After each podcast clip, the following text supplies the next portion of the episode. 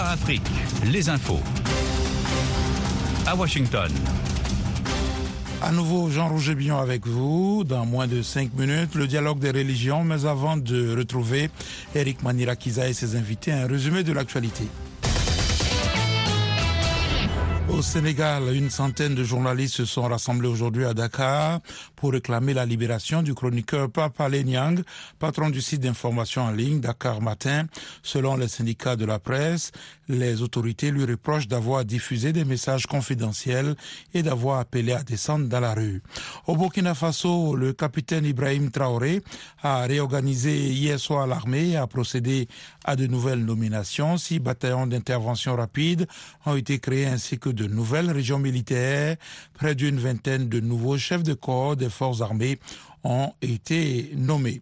L'Allemagne compte retirer ses troupes du Mali au plus tard fin 2023, mettant fin à leur engagement au sein de la mission de l'ONU dans ce pays, a indiqué à l'AFP une source au sein du gouvernement. Cette décision fait l'objet d'un accord de principe au sein du gouvernement allemand et une annonce officielle devrait intervenir mardi prochain, selon la même source. En République démocratique du Congo, un deuxième groupe de soldats kenyans de la force régionale est-africaine est arrivé aujourd'hui à Goma. Deux avions de l'armée kenyane ont débarqué une soixantaine d'hommes quatre jours après l'arrivée d'un premier contingent d'une centaine de soldats kenyans. Le 10 novembre, le Parlement kenyan a autorisé le déploiement d'environ 900 soldats dans le cadre de cette force régionale. La COP27, la conférence internationale sur le climat, se poursuit en Égypte. L'ONU lance un avertissement. La faim en Afrique va augmenter avec le changement climatique. Les détails avec Claire Morin-Gibou. Si des mesures draconiennes ne sont pas prises en urgence, Inondations, sécheresses et catastrophes naturelles vont entraîner une hausse de la faim, selon Zitouni Ould Dada, directeur adjoint de la division climat et environnement de la FAO. Et ce changement climatique ressenti partout est plus pressant encore dans les régions les plus menacées comme le Soudan, affirme le responsable.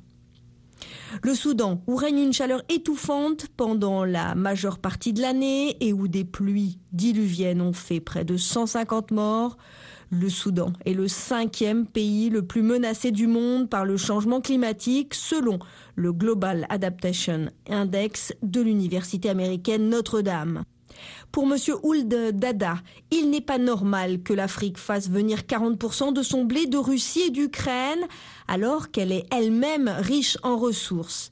Il affirme qu'il faut une volonté politique pour combattre au niveau mondial la pauvreté et la faim. Merci Claire. Cela dit, l'Union européenne et certains États membres vont verser ensemble plus d'un milliard d'euros pour aider l'Afrique à s'adapter au changement climatique, a annoncé ce mercredi le vice-président de la Commission européenne, Franz Timmermans. VOA Afrique en direct de Washington. Le président indonésien Joko Widodo a souligné ce mercredi que les négociations pour la publication d'un communiqué commun au sommet du G20 à Bali avaient été très difficiles, saluant l'effort des dirigeants des grandes économies mondiales pour obtenir cet accord.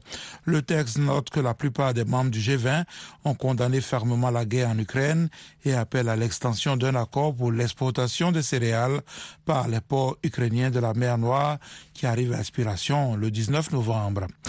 Le risque d'une implication directe de l'OTAN face à Moscou et d'une escalade majeure dans la guerre en Ukraine s'est éloigné après que les responsables de l'Alliance ont contredit les accusations de Kiev d'un tir de missiles russes contre la Pologne.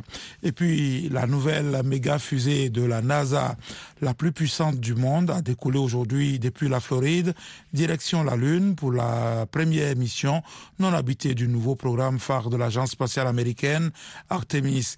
La NASA a confirmé que le vaisseau était sur la bonne trajectoire pour la Lune et a publié de premières images prises par la capsule de la Terre s'éloignant lentement derrière elle.